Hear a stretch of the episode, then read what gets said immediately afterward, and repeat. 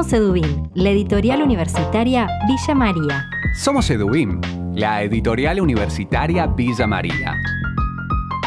Queremos contarte que construimos día a día un catálogo editorial de calidad, conjugando rigor académico-científico con la producción de textos culturales de alto valor estético. En este podcast te acercamos parte de nuestra producción en la voz de sus protagonistas, autores, hacedores y editores. Novedades, anticipos y clásicos. Edubin, la seguridad de un buen libro. Bienvenidas y bienvenidos a un nuevo episodio de Edubim Te Invita a Leer. Estamos llegando al final de esta primera temporada, pero todavía tenemos muchos libros para compartir con ustedes. A lo largo de este podcast viajaremos hacia el interior de estos títulos en la voz de sus autores. De la grieta a las brechas de Alicia Gutiérrez, Gonzalo Azusa y Héctor Mancilla, Los corazones de los tigres de Mauro Guzmán, Feminismo inimputable de Natalia Monasterolo y las obras completas de José Hernández. En Edubim tenemos novedades para contarte libros sobre ficción, crítica y cultura, sobre economía y política. Estos son nuestros lanzamientos en la voz de sus protagonistas. De la grieta a las brechas, pistas para estudiar las desigualdades en nuestras sociedades contemporáneas, es un libro de Alicia Gutiérrez, Héctor Mancilla y Gonzalo Azusa. Gonzalo nos cuenta el tema central de este libro. El libro, en primer lugar, tiene, reúne trabajo de, casi una década de un equipo que, dirige Alicia, codirige Héctor eh, y en el que yo participo, pero, pero, es importante esto primero, digamos. Es un libro que es producto de muchos años de trabajo y de trabajo muy diverso y de trabajo con otros y otras, que, que abarca por lo menos lo que nosotros definimos como la postconvertibilidad argentina, digamos, el tiempo que viene luego de la, de la crisis 2001-2002 y que tiene cierta dificultad para ser nombrada, pero que de alguna manera es, eh, es, es un libro sobre el siglo XXI. En primer lugar, es un libro de sociología en un sentido amplio y en un sentido total, digamos. Tiene, tiene una pretensión de proyecto grande de sociología y, y por eso mismo se dedica a un tema central para, para, para, la historia de la sociología, como es la desigualdad, pero que no se agota en un recorte temático, sino que es al mismo tiempo una perspectiva eh, disciplinar. La desigualdad para nosotros no es solamente un subtema en un montón de ítems, de tópicos a los que se dedica la sociología, sino que es una forma específica de hacer sociología, es una forma de explicar sociológicamente la realidad. En ese sentido, participa de un debate eh, también central para la disciplina sociológica, para las ciencias sociales en general, que son los estudios de estratificación social o de, o de la estructura social o de la desigualdad social, y lo hace desde una perspectiva que no es mayoritaria, pero que sin embargo eh, permite dialogar mucho con un montón de otras perspectivas. Alicia, por su parte, profundiza sobre la perspectiva utilizada en este libro de investigación sociológica. Trata del trabajo de, muchos años y un trabajo intenso y en cierto modo original y creativo porque utilizamos la perspectiva analítica de Pierre Bourdieu, que no es habitualmente utilizada para el tipo de problemática que nosotros trabajamos ahí en, ese texto. un texto, digamos, que, eh, que es el resultado de la suma de muchos trabajitos y de textos, algunos de ellos previamente publicados decía que es eh, original porque trabajamos la desigualdad social desde una perspectiva crítica como la burguesiana, pero utilizando o y utilizando herramientas que habitualmente no se utilizan para ese tipo de análisis. Entonces, si se quiere, vos, uno puede ver ahí primero una discusión teórica importante eh, cómo nos ubicamos nosotros frente a otras maneras de dar cuenta de la desigualdad y frente a otras maneras de analizar las clases. Porque uno de los ejes eh, del libro es que la desigualdad social, como la entendemos nosotros, es una desigualdad de clase. Eh, de hecho, el libro tiene también una buena parte que habla de los sentidos vividos de la desigualdad. Ahí donde toman la palabra eh, distintas eh, personas que ocupan distintas posiciones en el espacio social acerca de cómo se perciben a sí mismos, cómo perciben su lugar social, cómo perciben las distancias respecto a otras posiciones sociales. Eso que desde la perspectiva burdiesiana se llama los sentidos vividos. Ahí también hacemos lugar. No es que le damos la palabra a Elegimos darle la palabra a personas que son representativas de ese universo social que habíamos construido en el capítulo 2. Quiero decir, es todo un desafío eh, en términos metodológicos articular la etapa cuantitativa con la cualitativa a quién vamos a investigar, a quién, a quién, quiénes vamos a convocar para que nos hablen de sus experiencias.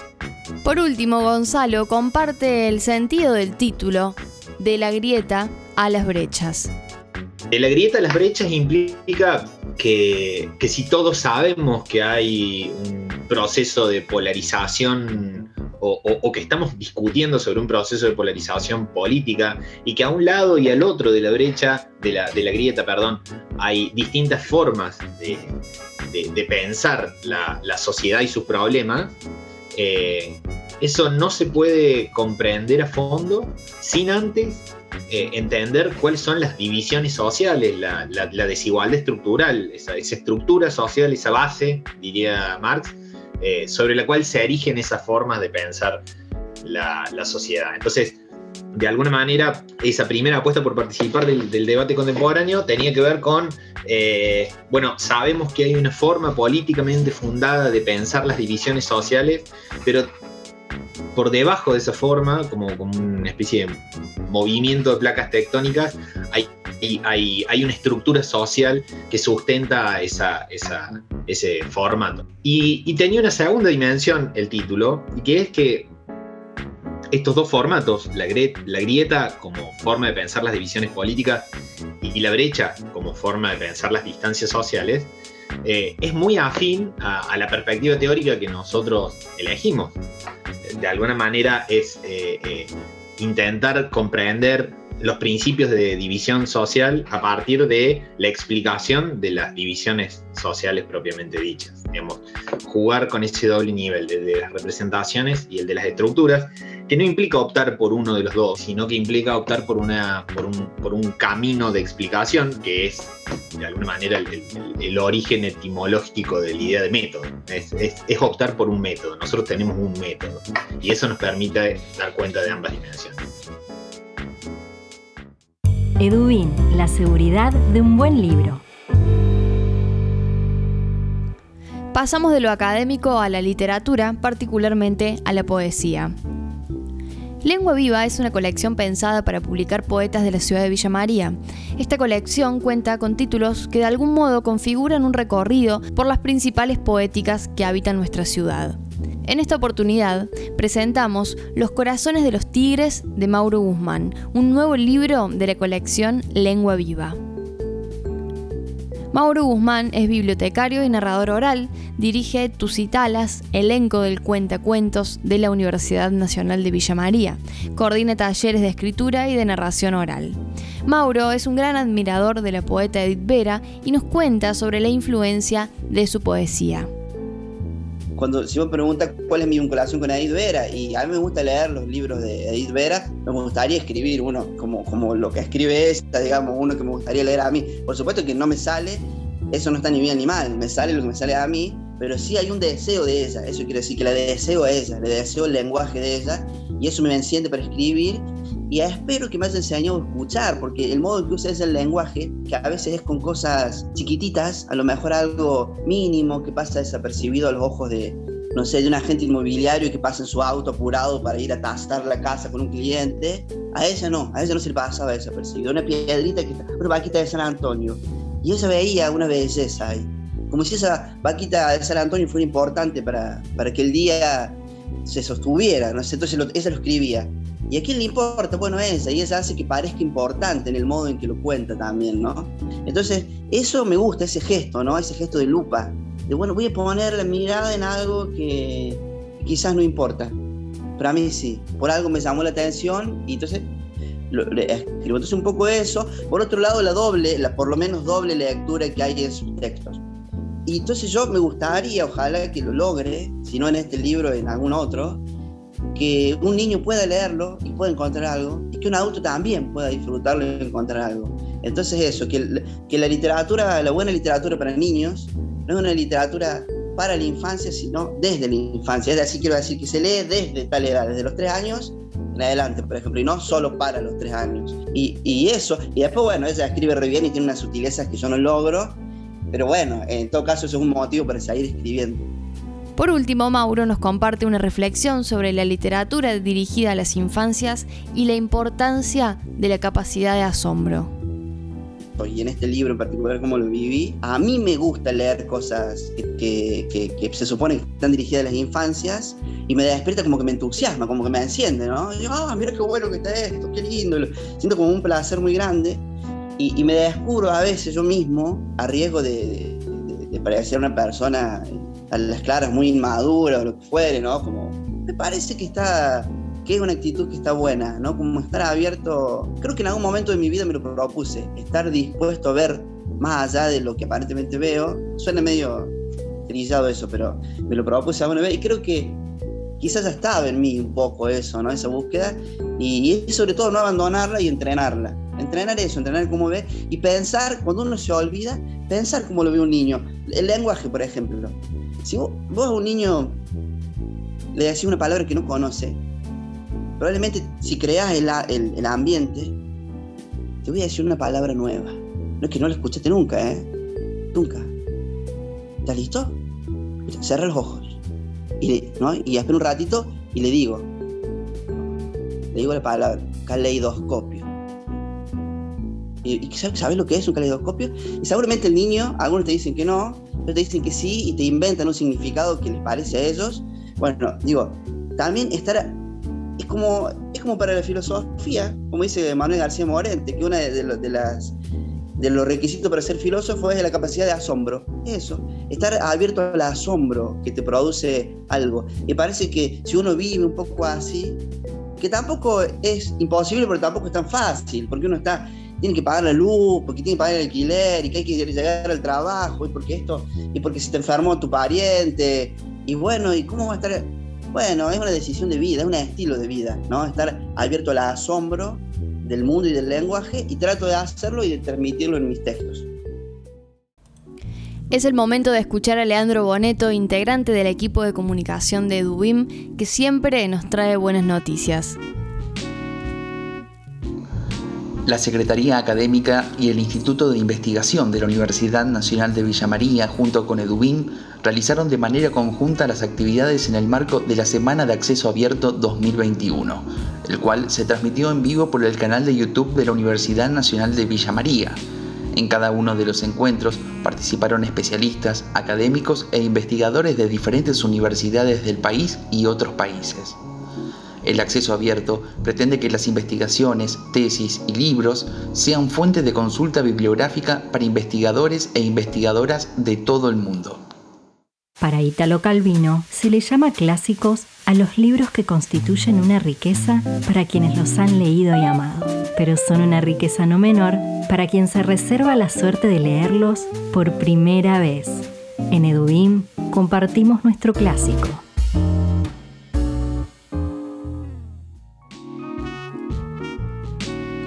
Cada 10 de noviembre se celebra en la Argentina no solo el nacimiento del escritor José Hernández, sino también en su homenaje el Día de la Tradición.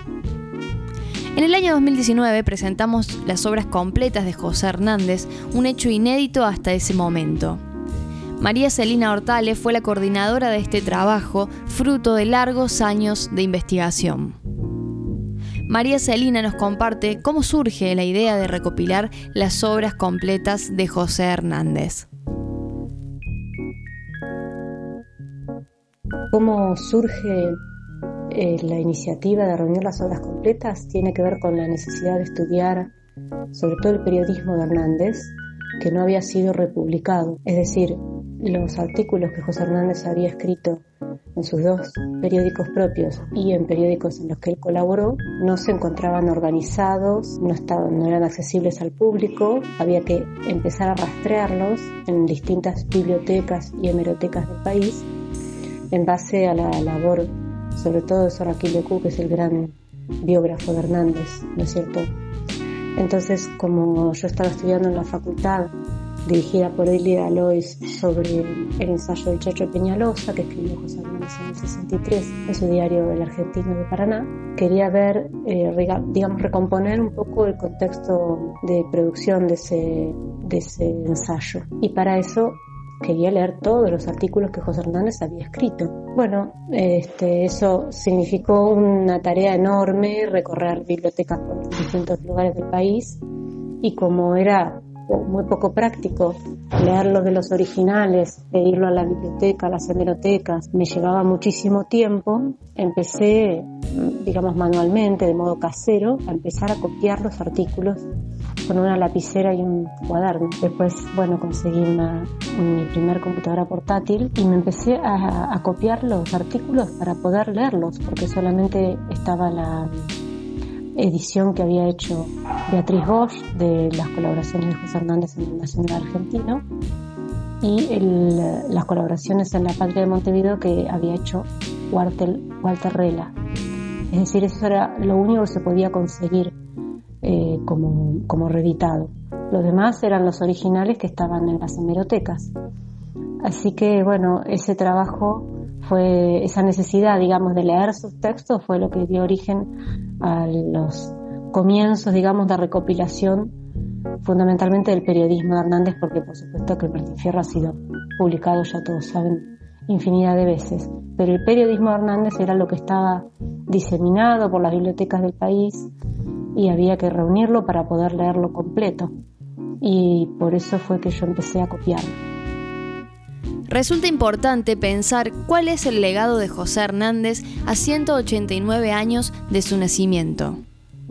El legado de José Hernández a 187 años de su nacimiento tiene que ver, por supuesto, con sentar las bases de, una identidad nacional. Él fue un gran localista.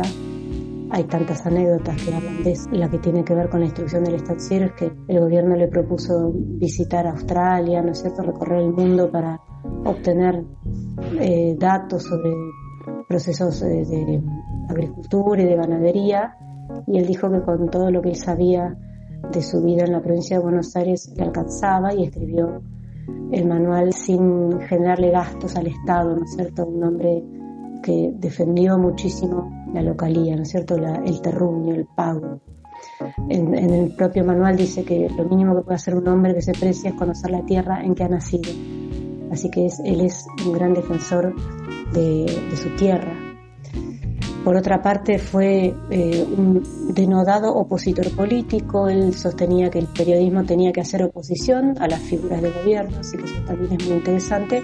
Por supuesto, una oposición honesta y, moderada, no, no para nada violenta. Fue un hombre pacífico, José Hernández. Y por supuesto, bueno, el rescate de la vida del, del hombre de campo, el rescate de los valores eh, de la vida sencilla, de la vida de trabajo, del rescate por la educación. No nos olvidemos que él termina trabajando como inspector de escuelas durante el gobierno de Sarmiento y todo, por supuesto, lo que tiene que ver con, con el lenguaje y con los aspectos culturales que tienen que ver con la ruralidad rioplatense del siglo XIX, ¿no es cierto? La riqueza literaria del Martín Fierro nadie, nadie la pone en duda, ¿no es cierto? A pesar de que en su momento pudo haber sido un poema que generó ciertas dudas en el, en el ambiente cultural de, la élite, hoy día está absolutamente aceptado como un texto insolayable ¿no? de la cultura nacional. Te invitamos a recorrer la cocina editorial de Dubín. Muy pronto, estos títulos van a ser parte de nuestro catálogo. Edubín, la seguridad de un buen libro.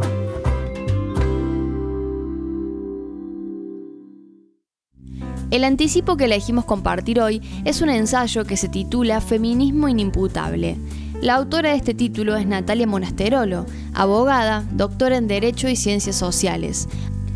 Además, coordina el Seminario Interdisciplinario de Salud Mental y Derechos Humanos.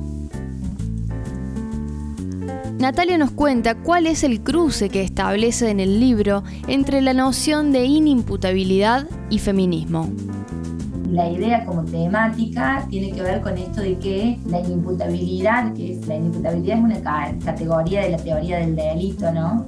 Muy, dura, que básicamente deja afuera de la responsabilidad penal a las personas que eh, son consideradas locas. Entonces eh, me pongo a pensar eh, si acaso, digamos, con algunos movimientos subjetivos verdaderamente quedan, por, quedan, digamos, realmente fuera del sistema o la pretensión es a partir de estas experiencias, hacerle como un doble juego al sistema, ¿no? Decir, bueno, está bien, en realidad estoy absolutamente desujetada y, esta es la posición política. Y ahí es donde se cruza con el feminismo, ¿no? Porque hay un movimiento muy interesante y muy importante de activistas que plantean la idea de un feminismo loco, ¿no? Y que reivindican y resignifican esta idea de la locura como una especie de neurodivergencia y me parecía importante poner de resalto esta posibilidad a partir de jugar con una categoría tan dura como es la inimputabilidad, pero dejarla aflorar y mostrar que en realidad esto que parece ser eh, un dejar afuera es querer quedarse afuera para jugarle alguna, alguna mueca diferente al sistema. Y ahí es donde, bueno, me, me, paro en tres historias, en dos, en tres historias que sí están documentadas en la bibliografía, ya tuvieron su escritura previa, es la historia de Iris, la historia de Marina y la historia de Roberto. Eh, y todas estas tuvieron un libro, todos son textos de no ficción. Y después hay una historia que era, era inédita hasta ahora, con la que trabajé yo particularmente. También trabajé con la historia de Marina y publicamos un texto que se llama La mujercita vestida de gris en el UBIM. Eh, pero esta, esta última historia no estaba editada hasta el momento y yo he decidido trabajarla de una manera un poco poética también, a partir de registros de la realidad, porque sí, digamos, la, la, base es real porque se armó en base a una serie de entrevistas realizadas a lo largo de un año, pero no está trabajada así, digamos, como una historia que se presenta en términos periodísticos, sino más bien de manera poética. Por último, la autora de Feminismo Inimputable nos comparte el objetivo de esta escritura.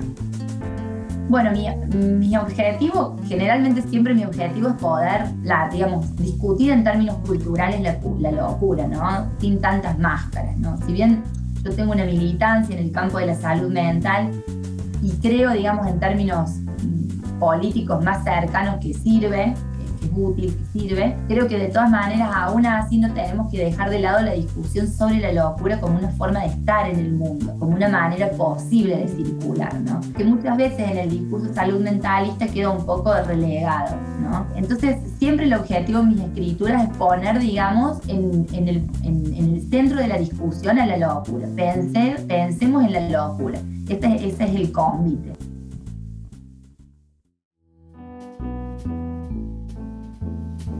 En las voces de este podcast, Camila Arguello y Leandro Boneto. En la edición, Sebastián Perotti y nos ayudan a llegar a ustedes por redes sociales, Agustín Foresta y por mensajería, Carolina Vázquez. En Instagram somos editorial-edubim. En Twitter, arroba edubim y en Facebook nos encuentran como editorial edubim. Los esperamos en nuestra web www.edubim.com.ar para conocer nuestro catálogo. Ahora también encontra nuestros libros de manera digital en digital.edubim.com.ar. Agradecemos la escucha atenta y nos escuchamos en el próximo episodio.